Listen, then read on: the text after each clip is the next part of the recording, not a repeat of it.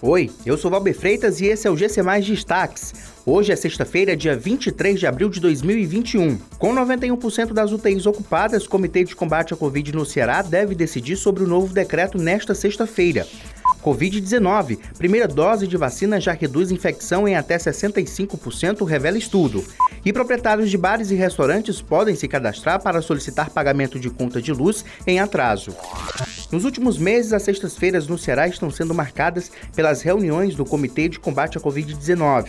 É por isso que há uma expectativa grande de que as novas medidas de restrições do decreto estadual sejam decididas ainda neste dia 23 de abril.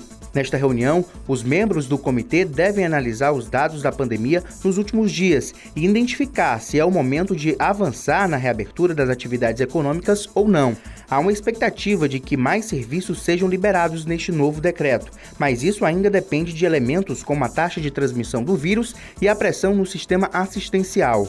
Na atualização mais recente, nesta sexta-feira, às 11 horas, a plataforma IntegraSUS indicava que 91,83% dos leitos de unidades de terapia intensiva estavam ocupados. Nas enfermarias, a ocupação é de 81,55% a probabilidade de ser infectado pelo novo coronavírus diminui drasticamente após a inoculação da primeira dose da vacina da Pfizer BioNTech ou da AstraZeneca Oxford. A informação é de um estudo britânico que concluiu também que a primeira aplicação dessas vacinas protege tanto pessoas mais velhas e mais vulneráveis quanto os mais jovens e saudáveis.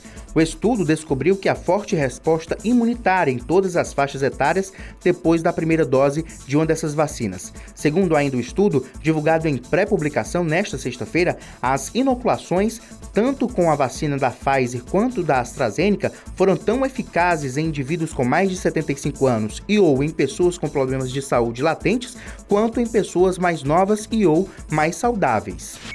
O governo do Ceará deu início na última quinta-feira ao cadastramento dos estabelecimentos do setor de bares e restaurantes que irão solicitar o pagamento dos débitos em atraso de contas de luz.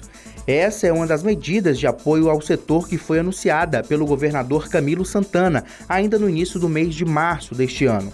As faturas que estão sujeitas ao pagamento do governo do estado são referentes ao período entre março de 2020 e o dia 20 de abril de 2021. O cadastro para solicitar este benefício está sendo realizado no site da Secretaria da Infraestrutura e segue aberto até o dia 1 de maio. Essas e outras notícias você encontra em gcmais.com.br. Até mais!